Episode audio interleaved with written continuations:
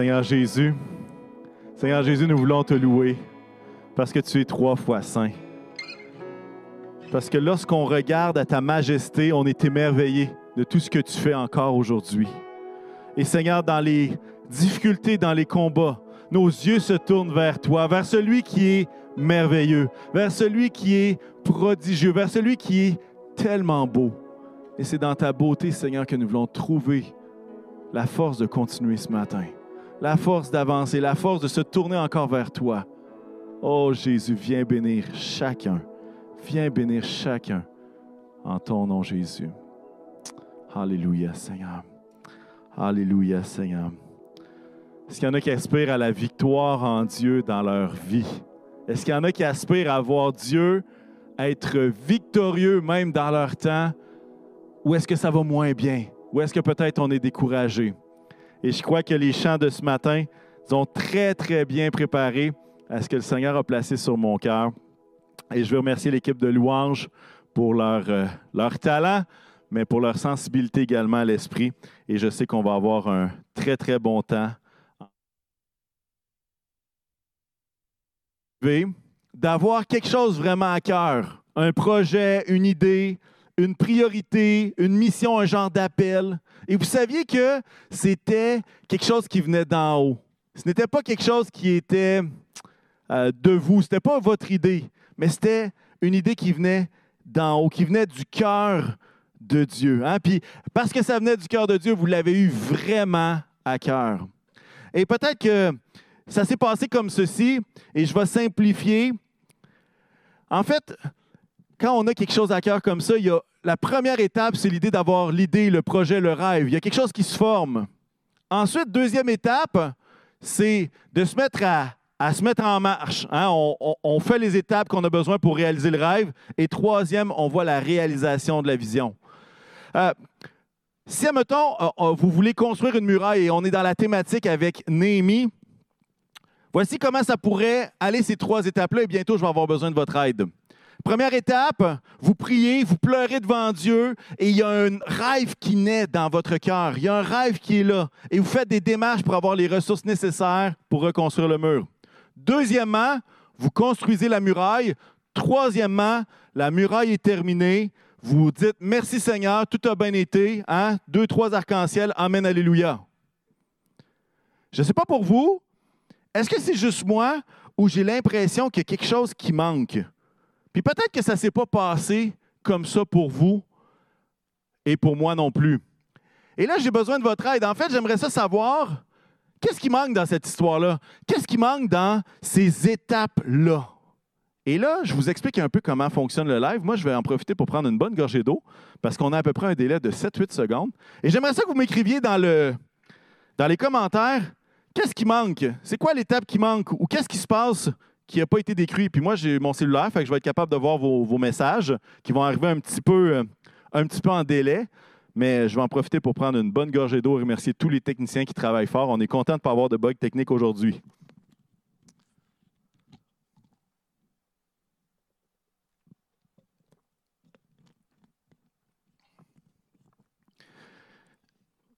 Qu'est-ce qui manque? C'est soit qu'on a un gros délai ou soit que je ne le vois pas. Mais vous, ça fonctionne toujours de la même façon? Ah, il manque les épreuves. Ah, c'est spécial. Peut-être qu'il y, a juste, euh, y a juste Michel et Joanne Lefebvre qui sont dans cette situation-là. Mais je ne sais pas pour vous, mais moi, je ne vis pas dans un monde euh, où est-ce que tout va parfaitement. Lorsque j'ai un rêve à cœur ou lorsque j'ai une vision ou quelque chose qui s'en vient, il me semble que ça ne se passe pas toujours selon le plan. Mais pourtant, on pourrait réfléchir en se disant, mais pourtant, si Dieu est souverain en toutes choses, s'il contrôle toutes choses, et si le projet vient de Dieu, il me semble que tout va bien aller, hein? hein comme on avait dans nos, fameuses fenêtres avec l'arc-en-ciel, il me semble que tout va bien aller. Le titre de mon message ce matin, puis je vous remercie de vos commentaires. Je vois l'idée des, finances, la prière, les difficultés, hein, les épreuves, la persévérance, la patience, la persévérance. Je vous remercie, puis c'est exactement là que je m'enligne. Vous avez bien, vous avez bien deviné. Pourquoi? Parce qu'on a assez vécu. Hein? Mais même si Dieu contrôle toute chose qui est souverain, les choses ne vont pas toujours comme nous le pensons. Et le titre de mon message, c'est Autre tâche connexe.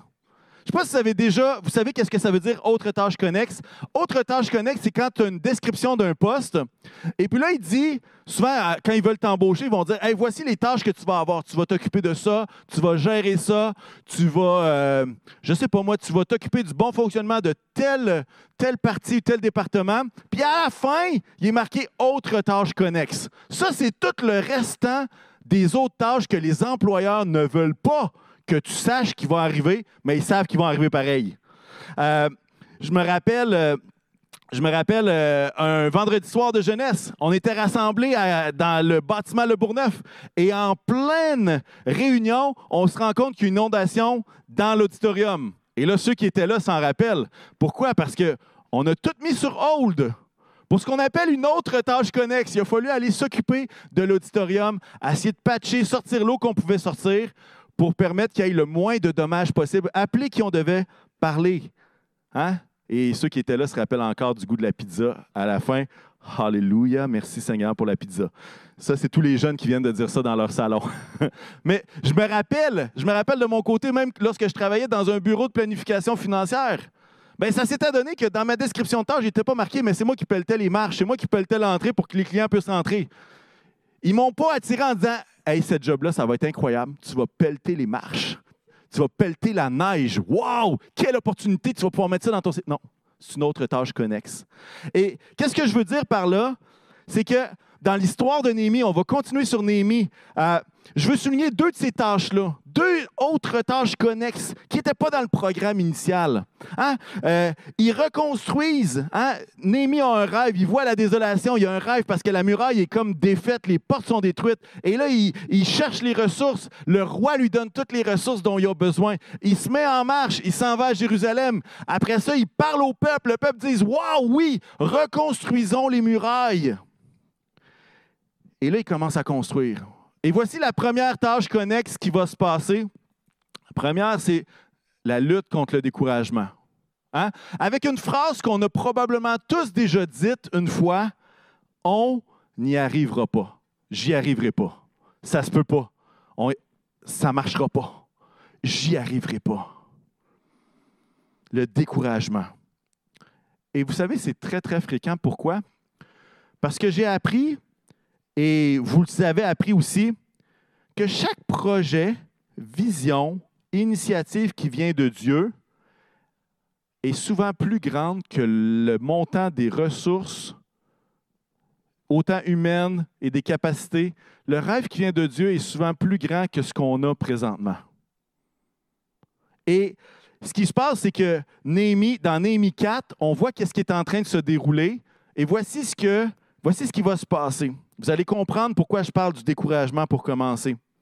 Néhémie 4.4 va dire, Toutefois, les Judéens disaient, ceux qui étaient à Jérusalem, la force des porteurs de fardeaux va faiblissant et il y a tellement de décombres que nous ne parviendrons pas à reconstruire la muraille. Ça vous est-tu déjà arrivé? Vous avez un rêve, il y a quelque chose qui est à cœur, vous avez à cœur. Puis là, quand vous avez commencé le projet, vous vous rendez compte, Aïe, aïe, aïe, aïe, aïe, aïe, aïe. On n'y arrivera pas. Il y a trop d'ouvrages. C'est trop pour nous. Et j'aimerais vous dire que cette constatation-là n'est pas étrangère du tout au plan que Dieu a. Pourquoi? Parce que souvent, Dieu a des plans qui sont plus grands que nos capacités afin qu'on puisse dépendre de lui.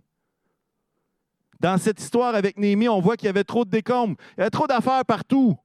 C'était difficile. Et non seulement ça, les porteurs de fardeaux, ceux qui traînaient de lourdes charges, avaient leur force qui faiblissait. Et voici ce que Néhémie va répondre. Il va donner une parole au peuple, une parole de réconfort pour ceux qui justement étaient découragés. Et cette parole-là va s'appliquer pour la deuxième tâche connexe qu'on va parler un petit peu plus tard. Mais dans Néhémie 4.8, ça va dire la chose suivante, et c'est Néhémie qui parle. Après avoir tout inspecté, je me suis levé pour dire aux nobles, aux magistrats et au reste du peuple, n'ayez pas peur d'eux. Souvenez-vous du Dieu grand, du Seigneur grand et redoutable, et combattez pour vos frères, vos fils et vos filles, vos femmes et vos maisons. Souvenez-vous du Seigneur. Celui qui est grand, celui qui est redoutable, souvenez-vous de lui. Oui, il y, a, un découragement qui est là. Oui, ce que vous voyez, c'est qu'il y a beaucoup de décombres. Mais souvenez-vous de ce Dieu grand et véritable qui est avec nous. Et remarquez bien que Néhémie ne dit pas Hey, c'est pas vrai que les forces faiblissent. Hey, il n'y en a pas tant que ça de murailles, de décombres à terre. Hey, voyons, c'est un fake news, ça, ça marche pas. Non. Il n'est pas en train de dire que le constat est mauvais. Il est juste en train de dire Hey, il y a un découragement à cause de cette lucidité que les gens étaient capables de voir. Si tu as un porteur de fardeau qui est fatigué, tu sais que sa vitesse de croisière est moins, grande que s'il est en pleine forme. Tu es capable de voir ça. Tu es capable de voir avec tes yeux le nombre de décombres qu'il y a et à quel point c'est difficile de les tasser de là. Et souvent, le découragement va venir pourquoi? Parce qu'on est intelligent, parce qu'on voit les décombres, parce qu'on voit les forces qui faiblissent. Mais le piège, c'est de prendre les mêmes raccourcis que j'ai utilisés en début de message. Qu'est-ce que j'ai dit en début de message? Ben, Ce n'est pas compliqué. On reçoit la vision, tout va très bien, on finit la vision. Merci Seigneur, Alléluia. Mais l'inverse est aussi vrai, il faut faire attention. Pourquoi? De dire, hey, on a un projet, j'ai reçu la vision, tout va très mal, c'est certain qu'on ne l'accomplira jamais.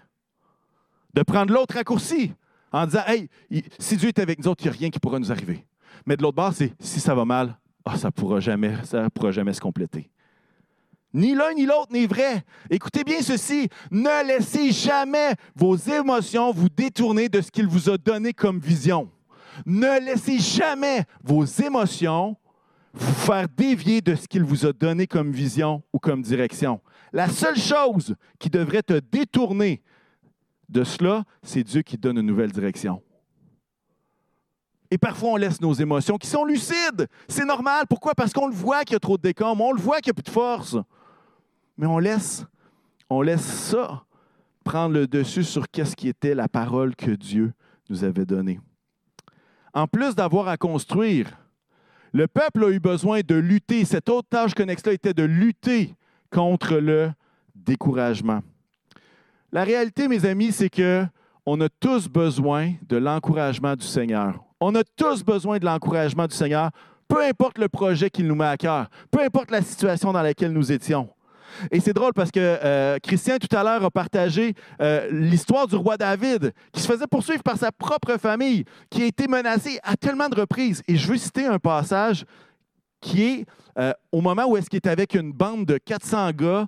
Et puis là, voici ce que le verset dit dans 1 Samuel 30 et verset 6. Ça veut dire, David fut dans une grande angoisse car la troupe, ces espèces de 400 gars-là qui étaient avec lui, parlaient de le lapider. Tous éprouvaient en effet de l'amertume, chacun à cause de ses fils et ses filles. Écoutez bien ceci. Mais David reprit courage en s'appuyant sur l'Éternel, son Dieu. Chacun de nous, on a besoin de l'encouragement. Et là, vous dites, pourquoi est-ce que sa propre gang voulait le lapider? C'est pas compliqué. Il était parti à la guerre, mais il y avait d'autres personnes pendant ce temps-là qui étaient venues dans la ville où il se trouvait, qui avaient pris en otage toute leur famille, leurs femmes, leurs enfants, et ils étaient partis avec. Alors quand ils reviennent euh, de la guerre, David et ses, ses amis, ils se rendent compte qu'ils viennent de tout perdre. Alors qu'est-ce qui se passe? Ils sont vraiment dans l'amertume, comme le texte va dire. Et la seule chose qu'ils veulent faire, c'est lapider le gars qui est responsable du fait qu'il soit sorti. Est-ce qu'on peut lancer la pierre? Et là, c'est un drôle de jeu de mots. Est-ce qu'on peut lancer la pierre à ces gars-là d'être dans l'amertume? La réponse, c'est non. Ce que leurs yeux voyaient, c'était réel. Est-ce qu'on peut accuser ou lancer la pierre à, David en disant, ben voyons pourquoi tu es angoissé, toi? Qu'est-ce qui se passe dans ta tête? Ben non! Parce que lui-même a perdu sa femme et ses enfants. Il voit ce qui est en train de se passer. Et la probabilité qu'il se fasse lapider dans sa tête, elle est très grande. Pourquoi? Ben parce que quelqu'un qui souffle, là, prenez un loup blessé, puis croyez-moi, il va en blesser d'autres. Il y a quelque chose qui est là, qui est réel. Mais ce qu'on voit dans ce passage-là, c'est qu'il a reconnu, et comme les psaumes nous le témoignent, et c'est Christian qui le disait tout à l'heure, il a reconnu qu'il avait besoin de l'encouragement du Seigneur. David reprit courage en s'appuyant sur l'Éternel, son Dieu. Le découragement, j'aimerais. C'est spécial parce que tout le monde, on l'a expérimenté, mais c'est comme si ça nous prend par surprise quand même. Hein, on a vécu, on a vécu des épreuves, des hauts, des bas. Puis, il me semble qu'à toutes les fois, cette espèce de lutte contre le découragement, c'est comme si ça nous prend de court. C'est comme si on s'en attendait pas. Je ne sais pas comment que, pourquoi est-ce qu'on est comme ça. Je ne sais pas si c'est juste moi, mais, mais j'ai l'impression que ça nous prend de court. On sait que ça va être difficile, mais on se fait prendre par le découragement. Mais la parole que Néhémie va dire au peuple est savoureuse et parfaite pour nous. Souviens-toi du Dieu grand et redoutable. Souviens-toi de lui. Souviens-toi de ses œuvres. Souviens-toi de sa grandeur, de sa beauté, de sa majesté comme on l'a chanté. Souviens-toi. On doit se souvenir qu'il vaut mieux souffrir et lutter pour ce que Dieu nous demande que de relaxer et abandonner en se détournant de sa volonté. Il vaut mieux lutter et souffrir en faisant ce que Dieu nous demande que de relaxer et abandonner en se détournant de sa volonté. Si vous voulez lire une histoire comme ça, vous lisez le livre de Jonas, vous allez comprendre très, très rapidement. Quel est notre réflexe quand nos yeux voient, quand nos yeux sont lucides et ils voient que le rêve de Dieu est plus grand que nos ressources ou que nos forces? Ben, j'aimerais nous encourager à se souvenir du Dieu grand et redoutable qui déplace les montagnes. Ce Dieu grand et, redoutable qui fait concourir toutes choses au bien de ceux qui l'aiment. Du Dieu grand et, redoutable qui exauce les prières. Le Dieu grand et redoutable qui accomplit sa volonté, point final. Point final. Hmm. Une des tâches connexes que nous aurons peu importe qui nous sommes, et il n'y a personne d'exempté de ça. Une des tâches connexes qui n'est pas marquée, mais qui est là dans la description de tâche, ça va être de lutter contre le découragement parce qu'on a des yeux pour voir. Et c'est intéressant parfois que dans un, même, dans un même projet, avec les mêmes circonstances, certains vont être encouragés et certains vont être découragés. C'est la même situation, c'est le même contexte. C'est la même affaire qui se passe, mais certains sont découragés et d'autres sont encouragés. Est-ce que vous avez besoin d'une raison de plus pour savoir comment on a besoin les uns les autres? On a besoin d'être de ceux qui relèvent, de ceux qui encouragent, ceux qui sont découragés et pour des bonnes raisons. Si tu es découragé ce matin pour toutes sortes de raisons, j'aimerais être capable de dire T'es bon, t'es beau, t'es capable, tu vas l'avoir.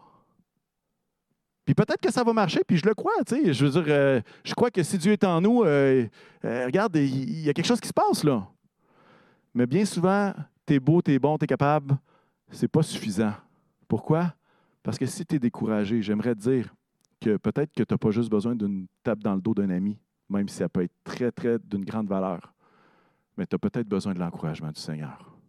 Tu as peut-être besoin de reprendre des forces en te confiant en Dieu comme dirait le passage qu'on a lu, mais David reprit courage en s'appuyant sur l'Éternel, son Dieu. deuxième tâche, autre tâche connexe. Imaginez-vous être dans l'histoire de Néhémie. Et là, je veux que vous soyez avec moi. OK? Néhémie, il y a cette espèce de fardeau-là qui monte. Et là, tout finit par s'emboîter. Il reçoit les ressources. Il s'en va à Jérusalem. Il est en sécurité. Il est nommé gouverneur de Juda. Il a toute l'autorité. Il reçoit même des lettres pour les donner aux gens qui sont autour. Les gens, ils arrivent à Jérusalem. Les gens voient la faveur de Dieu sur sa vie. Ils voient la faveur de Dieu parce qu'il arrive les poches pleines. Là. Il arrive avec toutes les ressources qu'il faut pour construire la muraille. Et puis là, les gens, ils voient ça. Waouh, la faveur de Dieu est sur nous. Waouh, levons-nous, construisons. Qu'est-ce qui pourrait nous arriver? Toutes les conditions sont gagnantes. On a les ressources, on a le gars qui a l'autorité, c'est l'ami du roi. Qu'est-ce qui pourrait nous arriver? Et ça nous fait penser même à un passage du Nouveau Testament, et on va aller plus loin dans ce passage-là. Hein, le passage qui dit Si Dieu est avec nous, qui sera contre nous? Si Dieu est avec nous, qui sera contre nous? Peut-être que ce passage-là est un peu hors contexte, mais on va le lire ensemble, OK? Dans Romains 8. Et, je vais lire, puis vous allez comprendre où est-ce que je m'enligne, OK? qu'est-ce que je veux apporter. On va lire Romains 8, versets 30 à 39. Ça va aller comme suit. C'est quand même un long texte, mais c'est du bonbon. Romains 8, là, c'est, c'est un chapitre qui est à découvrir et à redécouvrir, à mon avis. Verset 30. Ceux qu'il a prédestinés, il les a aussi appelés. Ceux qu'il a appelés, il les a aussi déclarés justes.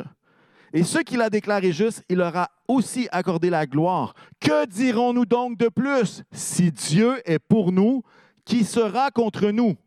Verset 32, lui qui n'a pas épargné son propre fils, mais l'a donné pour nous tous, comment ne nous accorderait-il pas aussi tout avec lui? Qui accusera ceux que Dieu a choisis? C'est Dieu qui les déclare justes. Qui les condamnera? Jésus-Christ est mort, bien plus, il est ressuscité, il est à la droite de Dieu, il, il intercède pour nous. Qui nous séparera de l'amour de Christ? Serait-ce la détresse, l'angoisse, la persécution, la faim, le dénuement, le danger ou l'épée? De fait, il est écrit, c'est à cause de toi qu'on nous met à mort à longueur de journée, qu'on nous considère comme des brebis destinées à la boucherie. Au contraire, dans tout cela, nous sommes plus que vainqueurs grâce à celui qui nous a aimés. Verset 38, En effet, j'ai l'assurance que ni la mort, ni la vie, ni les anges, ni les dominations, ni le présent, ni l'avenir, ni les puissances, ni la hauteur, ni la profondeur, ni aucune autre créature ne pourra nous séparer de l'amour de Dieu manifesté en Jésus-Christ notre Seigneur. Et je devrais entendre plein d'amens à ce passage-là. Rien ne pourra nous séparer de l'amour de Dieu. Mais lorsqu'on lit ça, si Dieu est avec nous, qui sera contre nous? Est-ce que vous pouvez m'expliquer pourquoi que dans ce même passage-là, on parle de brebis destinées à la boucherie, persécution, épée, détresse, souffrance, famine? Et là, j'en ai oublié. Ah, domination, puissance, créature, mort, domination. Qu'est-ce que ce passage-là est en train de nous dire?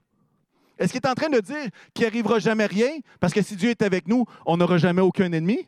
La réponse n'est pas pantoute. Mais ce qu'il est en train de dire, c'est que rien ni personne ne peut nous séparer de ce salut, de cette foi merveilleuse, de cette espérance fantastique, de cet amour incomparable. Si Dieu nous déclare justifiés, lavés, purifiés nos péchés, qui pourra dire le contraire? Ici, le texte est en train de nous dire qu'il n'y a personne qui peut nous arracher aux mains de ce Dieu grand et redoutable. Parce que son amour, rien ne pourra nous séparer de son amour. Mais ça ne veut pas dire qu'il n'y a rien qui va nous arriver. C'est spécial hein, que dans ce même, on appelle ça une péricope, une partie de l'Écriture, il y a tout ça en même temps.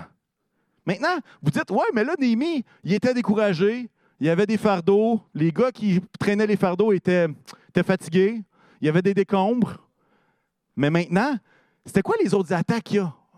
On va le lire ensemble, OK? On a quelques passages que je ne veux pas lire tout le, le chapitre 4 de Néhémie, mais on va lire une partie. Juste pour se mettre dans l'ambiance de qu'est-ce qui s'est passé sur place le, entre le rêve et l'accomplissement final. Qu'est-ce qui s'est passé dans le milieu? On, commence dans Néhémie 4, versets 1 à 3. Euh, verset 1.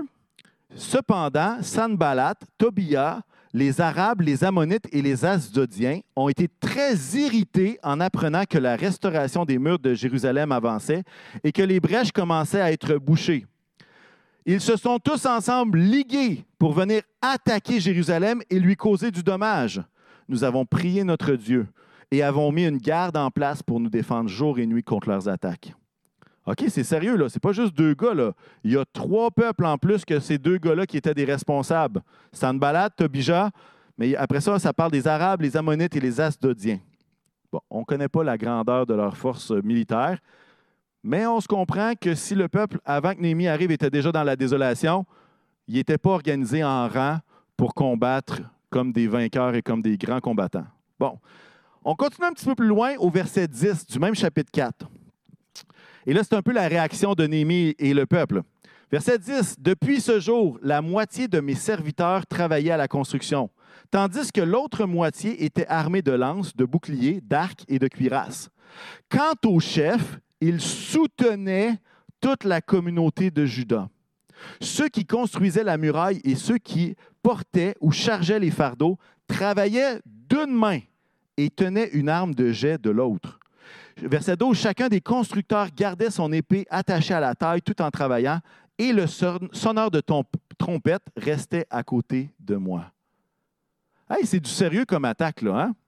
C'est du sérieux, là. C'est pas juste euh, Ah, il y a quelqu'un qui nous a dit qu'il faisait, il nous menaçait. Non, non. À un tel point qu'il y a la moitié des gens qui arrêtent de travailler pour porter les armes. Puis ceux qui travaillent gardent leur épée sur eux. Et même au verset 17, ça va dire la chose suivante. Ainsi, nous ne quittions pas nos vêtements, ni moi, ni mes frères, ni mes serviteurs, ni les hommes de garde qui me suivaient. Chacun gardait son arme, même pour se laver. J'aimerais ça dans les commentaires, si quelqu'un a déjà euh, pris sa douche avec une lance, j'aimerais ça qu'il puisse nous partager son expérience. Ça pourrait être vraiment savoureux de savoir comment on peut faire ça.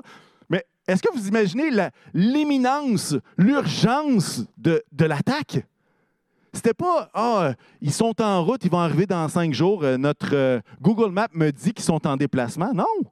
C'est imminent au point qu'ils prennent leur douche, leur bain avec leurs armes avec eux, tellement que c'est rendu un endroit dangereux. Mais est-ce que vous pouvez imaginer que ce n'était pas dans la description de tâche? Est-ce que vous pouvez imaginer que lorsqu'ils ont dit Hey, on va construire, ils ne s'enroulaient pas dans l'armée, ils voulaient juste bâtir la muraille puis les portes. Mais ils étaient pognés avec des ennemis qui étaient tellement insistants. Qu'est-ce qui se passait? Il fallait qu'il y ait une arme sur eux en tout temps en tout temps. Ça ne faisait pas partie de la description de tâche. Et là, j'aimerais qu'on puisse, à ce moment-ci, on va souffler un peu, puis on va écouter une, séquence de film? Là, vous êtes un film, un dimanche matin, dans ma télé, oui. Et c'est un film qui date de 1968. Alors, peu importe l'âge que vous avez, il y a probablement des chances que vous l'ayez déjà aperçu. Et puis, euh, c'est Astérix et Cléopâtre en version 2D, OK? Et, euh, et bien que ce ne soit pas une série historique, OK? Comprenez-le bien, je vous encourage de remarquer euh, la réaction et les paroles d'un des soldats qu'on va voir à l'écran. Alors, on écoute ça. Et ensuite de ça, on va revenir, on va discuter de tout ça. Alors, je laisse l'équipe technique partager cette vidéo-là. Par hasard.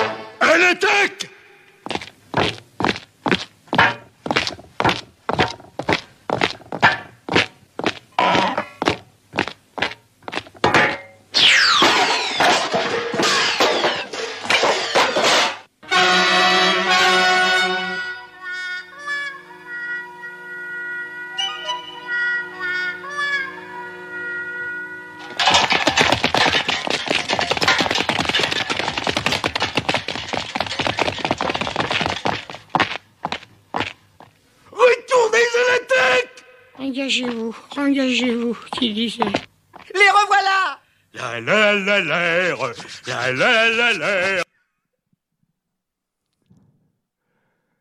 Bienvenue à Ciné Cadeau. Non. Est-ce que vous avez remarqué cette parole-là du soldat qui revient voir son général, qui le renvoie à la guerre et qui va dire Engagez-vous, qui disait. Engagez-vous, qui disait.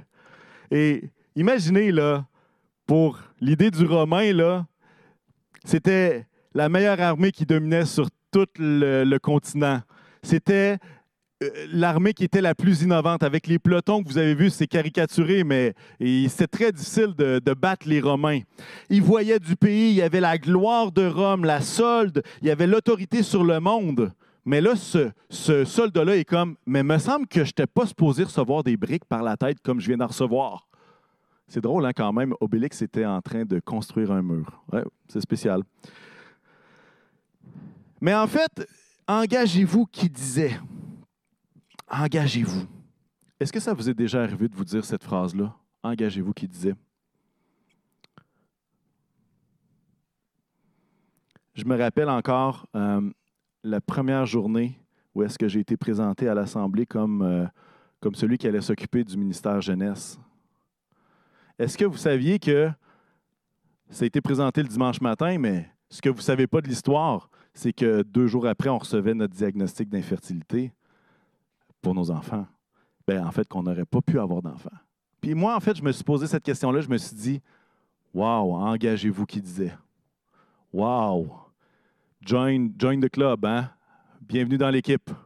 Et, franchement, cette, cette, cette engagez-vous qui disait, lorsque je l'entends, euh, ça me fait penser à plein de choses. Pourquoi?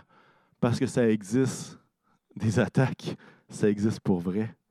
Et je ne sais pas, vous, qu'est-ce que ça a pu être? Puis, en fait, alors qu'on a continué d'espérer en Dieu contre toute attente, ben maintenant, on a des enfants, puis là, ils sont à l'école à la maison pendant quelques semaines encore, on ne sait pas combien de temps. Mais ce que je veux dire, c'est que Dieu a, Dieu a répondu, a ouvert euh, les écluses des cieux, puis on est tellement reconnaissant, c'est tellement une grâce. Mais ça fait quand même, engagez-vous qui disait. Et je me rappelle tellement de fois où est-ce qu'avec les jeunes ou pour l'Église, il y avait des gros événements qui s'en venaient. Et là, tout d'un coup, dans cette semaine-là, tout pète dans la maison. Ça ne marche pas. Il y a tout. Puis là, tu dis, engagez-vous qui disait. Engagez-vous qui disait. En fait, chacun de notre côté, on aura cette autre tâche connexe-là de lutter dans l'adversité. Et, et, lutter dans l'adversité, c'est quoi? C'est l'état de celui qui éprouve des revers, hein, des menaces. Euh, ça nous parle hein, adversité, adversaire, ça ne marche pas comme on veut. Hmm. C'est dans l'adversité qu'on a besoin d'utiliser les armes que Dieu nous donne, parce que ça arrive pour vrai. J'aimerais vous dire que ah, ça arrive juste dans les récits bibliques qu'il y a des attaques, mais la réalité, c'est que vous et moi, vous savez que ça nous arrive encore. Le rêve est plus gros que nos capacités, puis l'ennemi s'amuse à venir nous agacer, nous taper sa tête. Vous pouvez le dire comme vous voulez. Dans 1 Corinthiens 10, ça va dire la chose suivante. Aucune tentation ne vous est survenue qui n'ait été humaine. Dieu est fidèle. Il ne permettra pas que vous soyez tentés au-delà de vos forces, mais avec la tentation, il préparera aussi le moyen d'en sortir afin que vous puissiez la supporter. J'aimerais qu'on puisse noter ici qu'il est question de tentation. Il n'est pas question de dire il va avoir toutes les épreuves vont être à la hauteur de ta capacité de t'en sortir. En fait, la réalité, c'est que ces épreuves-là, ces attaques parfois nous dépassent. Elles nous dépassent. Ici, ça va dire que les tentations ne seront pas au-delà de vos forces. Merci Seigneur. Merci Seigneur. Continue de nous faire grâce. Mais ce n'est pas vrai que les épreuves ne nous dépasseront jamais. Au contraire, ça nous dépasse. Il me semble que il y a tellement de choses qui me dépassent. Mais la promesse qui est réelle, c'est que Dieu va dire, je serai avec toi. Même si les collines seraient ébranlées, mon amour pour toi ne faillira pas. Je ne t'abandonnerai pas. Et le point, ce n'est pas de dire que Dieu va réduire nos épreuves à la limite de notre capacité, mais au contraire, c'est que son amour, rien ne pourra nous séparer de son amour, il ne nous abandonne pas. Et c'est ça notre, notre espérance. Même si les choses me dépassent, Dieu demeure sur son trône, Dieu demeure en contrôle. Et il me fait traverser ces moments-là où est-ce que tout est au-delà de mes forces. Il me semble que les épreuves, euh, les, attaques ne faisaient pas partie de la vision initiale de Néhémie. Mais vous savez quel est un des pièges des attaques spirituelles, des attaques de l'ennemi, on, on s'entend bien c'est celui de focuser uniquement sur l'attaque et d'oublier le rêve. C'est celui de focuser tellement notre énergie sur l'attaque et de ne pas voir la saison qui va venir, de ne pas voir le rêve, qu'est-ce qui s'en vient? Néhémie, alors qu'il dit au peuple, souviens-toi du Dieu grand et véritable, il n'est pas en train de dire, ah ben là j'ai oublié le rêve. Non, souviens-toi de lui parce que celui qui a parlé pour ce rêve-là est le même qui va nous faire entrer dans cette saison-là où Jérusalem va être restaurée au niveau spirituel on devient tellement obsédé à lutter contre l'ennemi qu'on arrête de travailler pour le rêve que Dieu nous a placé. Et euh, je lisais récemment l'Apocalypse, et j'ai terminé l'Apocalypse il y a de ça euh, quelques, jours. Et, euh, Et c'est intéressant de voir à quel point on peut lire ce, texte-là de tellement de façons différentes. Euh, on peut lire ce livre-là en voyant toutes les attaques du diable, du dragon, des faux prophètes, de, la, bête, etc. On peut voir tout ça. Et on peut lire tout ça, même en oubliant tout l'espoir qui est rattaché à ce livre-là. Cet espoir qui est quoi? Jésus qui revient bientôt, qui est vainqueur. Et vous savez combien que ça prend dans l'armée de Dieu pour battre toutes ces affaires-là? Vous lirez, là. Ça va dire qu'il y a une armée en arrière de Jésus, mais c'est juste Jésus avec son épée à double tranchant qui élimine toute la gang. Il n'y a même pas besoin du reste. C'est juste lui, à travers lui-même, qui revient en vainqueur sur son cheval, puis tout est fini. Et on peut lire l'Apocalypse en voyant toutes les tribulations, toutes les choses, et oublier l'espoir que Jésus revient bientôt. Et je ne sais pas quelle est votre perspective lorsque vous êtes sous attaque et lorsque vous vivez des attaques qui sont réelles. Est-ce qu'on focus notre attention uniquement sur les attaques ou on est capable de dire, je veux me souvenir de Dieu pour ne pas oublier ce rêve-là et continuer d'avancer dans cette œuvre-là? Hmm. Je, veux relire le passage dans Néhémie 4.8, la parole de réconfort que Néhémie va dire. Va dire, après avoir tout inspecté, je me suis levé pour dire aux nobles, aux magistrats et au reste du peuple, n'ayez pas peur d'eux. Là, il parlait des ennemis. Souvenez-vous du Seigneur grand et redoutable et combattez pour vos frères, vos fils et vos filles, vos femmes et vos maisons. Il est en train de dire, arrête de regarder juste ce que tu vois, mais combat pas juste pour toi, combat pour ton frère, combat pour tes enfants, combat pour ta famille, combat pour ta maison, combat pour les enfants de tes enfants. C'était pas juste actuellement parce que Néhémie avait les yeux fixés sur la saison qui s'en venait. Il avait les yeux fixés sur ce quel, quel était le bénéfice qui allait venir. Le rêve est toujours plus grand que les difficultés. Le rêve est toujours plus grand que les difficultés. Les difficultés sont parfois plus, grandes que nos forces, mais le rêve de Dieu est toujours plus grand que les difficultés. Ça, c'est officiel. À Romains 8, hein, on a lu le passage du verset 30 à 39. Si on recule un petit peu au verset 18, il va dire la chose suivante. J'estime que les souffrances du moment présent ne sont pas dignes d'être comparées à la gloire qui va être révélée pour nous. Les souffrances du temps présent, ça même pas, on ne peut même pas comparer ça avec la gloire à venir. Et là, ça parle implicitement de l'éternité ici, hein, de l'éternité. Les souffrances actuelles ne peuvent être comparées. À ce moment où est-ce que nous serons dans le ciel, où est-ce que Dieu pourra nous dire, bon et fidèle serviteur, entre dans la joie de ton maître. Voici les récompenses, les récompenses célestes à cause du travail que tu as effectué sur terre parce que tu as fait ma volonté. Voici les pleurs, tu ne sauras même plus c'est quoi. Tu ne sauras plus c'est quoi, c'est terminé ça. Le deuil, c'est terminé. Maintenant, entre dans la joie de ton Père. Les, souffrances du moment présent ne sont pas dignes d'être comparées avec la gloire à venir. Hmm. Des fois, on se pose la question, pourquoi est-ce que je reçois tout ça? Pourquoi est-ce qu'il y a des difficultés? Pourquoi est-ce qu'on va recevoir ces récompenses-là? Comment est-ce qu'on va recevoir ces récompenses-là au ciel? Comment est-ce que Dieu va être capable de nous dire, bon et fidèle serviteur? Comment ça arrive, ça?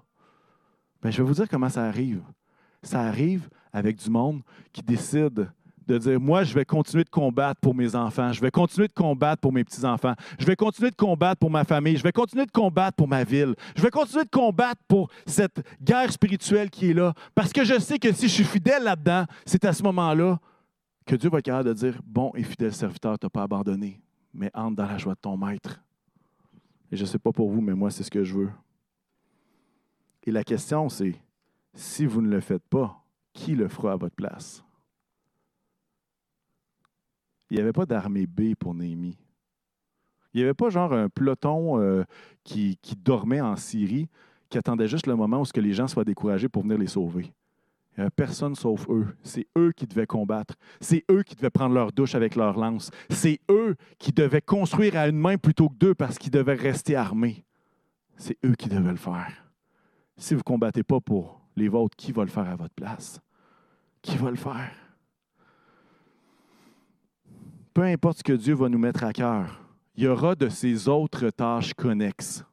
Et moi, je, à travers les années que j'ai été à l'emploi, j'ai pas vu beaucoup d'autres tâches connexes qui étaient vraiment exaltantes. C'est souvent des tâches qui sont comme Bon, je vais le faire, là, mais je vais le faire. Vous comprenez ce que je veux dire? Mais ces tâches-là ne sont pas moins nécessaires. Ces tâches-là ne sont pas moins utiles. Ces tâches-là ne sont pas moins dans le plan de Dieu. Néhémie va vivre d'autres attaques. Puis si ça vous tente de lire, vous pouvez continuer votre lecture après Néhémie 4, puis vous allez voir d'autres choses qui arrivent. Ce pas les seules choses qui lui arrivent. Mais on a vu deux autres tâches connexes. On a vu qu'il fallait lutter contre le découragement et qu'il fallait lutter contre l'adversité. Alors moi, ce que je veux vous dire ce matin, perds pas courage. Combat le bon combat de la foi. C'est pas le temps d'abandonner quand l'ennemi rage. Pourquoi? Parce que le rêve est plus grand que les difficultés. La saison qui vient est plus grande que la mesure de difficulté qu'on vit actuellement. C'est pas le temps de lâcher. Sois pas surpris par le découragement. Parce que ça va finir par arriver. Quand on voit l'impossibilité, nos yeux nous disent, et notre nos yeux disent à notre cerveau, hey, là, c'est le temps d'être découragé, ça ne marche pas en tout. Mais non, on veut continuer de puiser nos forces en Dieu, de s'appuyer sur Dieu. David reprit courage en s'appuyant sur l'Éternel. Et j'aimerais vous dire que c'est exactement ce qu'on vit comme assemblée dans notre projet de construction. C'est supposé être fini depuis longtemps, ce projet-là. Mais ça traîne encore. Ça ne va pas comme on veut. Il y a beaucoup d'adversité, il y a beaucoup d'imprévus, il y a beaucoup d'ajustements. Il faut qu'on lutte contre le découragement. Il faut qu'on lutte contre les stratégies de l'ennemi. Les circonstances de la pandémie viennent amplifier tout ce qui se passe et tout ce qui se déroule dans, comme circonstances. Ça rallonge le processus. Et des fois, on se dit, hey, c'est long, hein? C'est long à attendre que l'ennemi euh, soit complètement vaincu. Dans ce récit-là, je ne sais pas si vous avez déjà remarqué, mais ça veut dire que la muraille a été reconstruite en 52 jours. Et là, nous, on dit 52 jours pour construire des portes puis des murailles. Wow!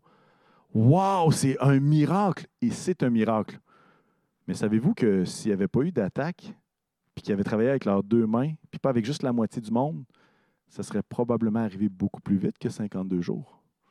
C'est évident.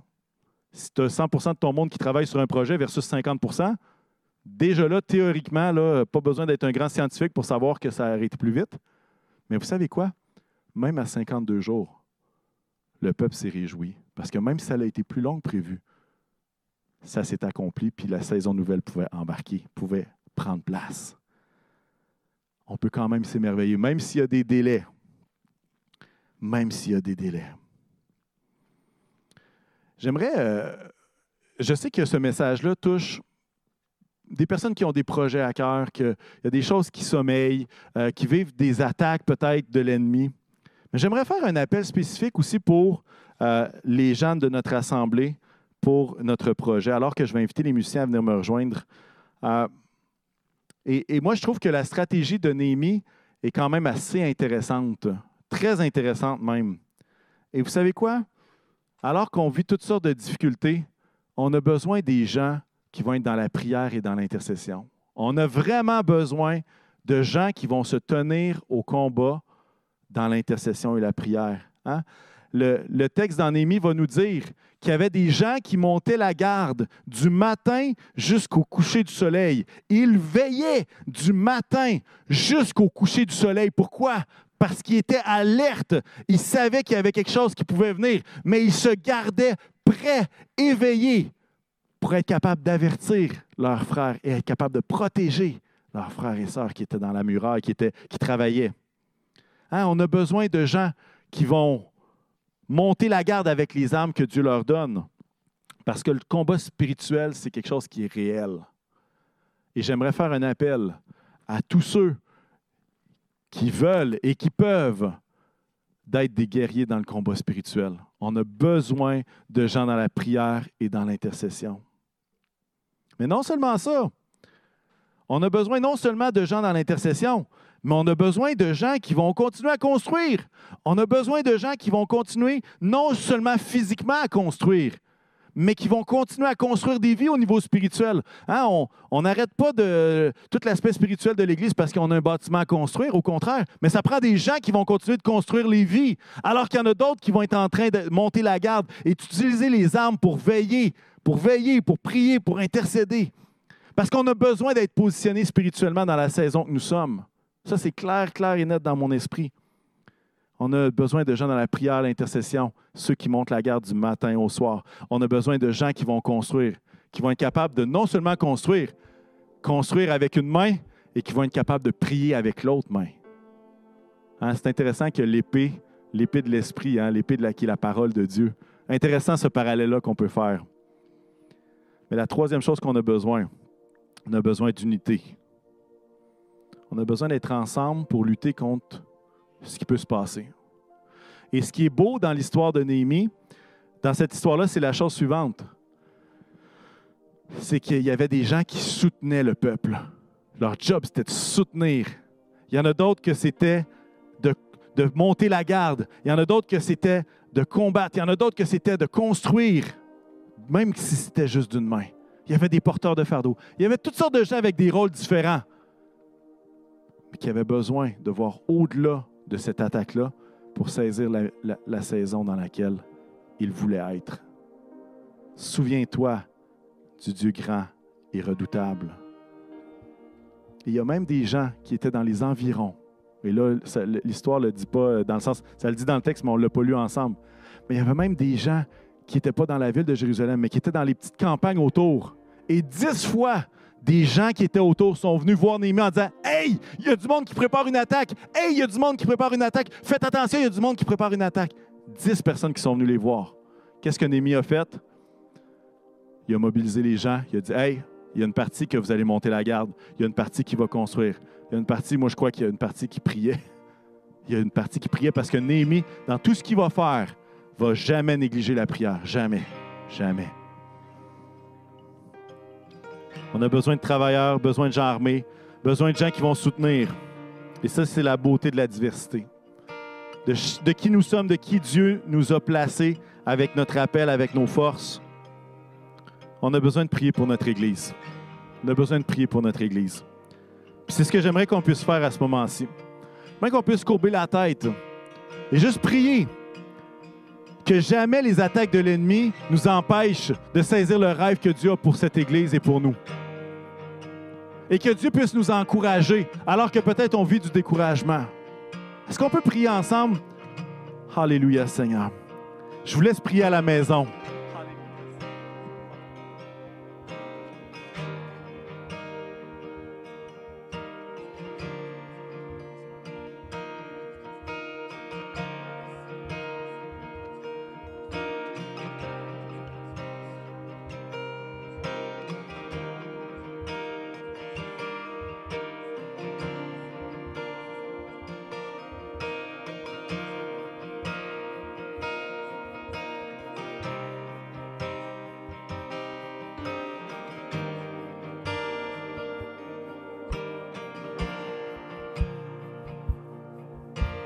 Ô Seigneur éternel, je veux te louer, Seigneur, pour mes frères et mes sœurs qui prient en ce moment, à travers la ville de Québec et même au-delà.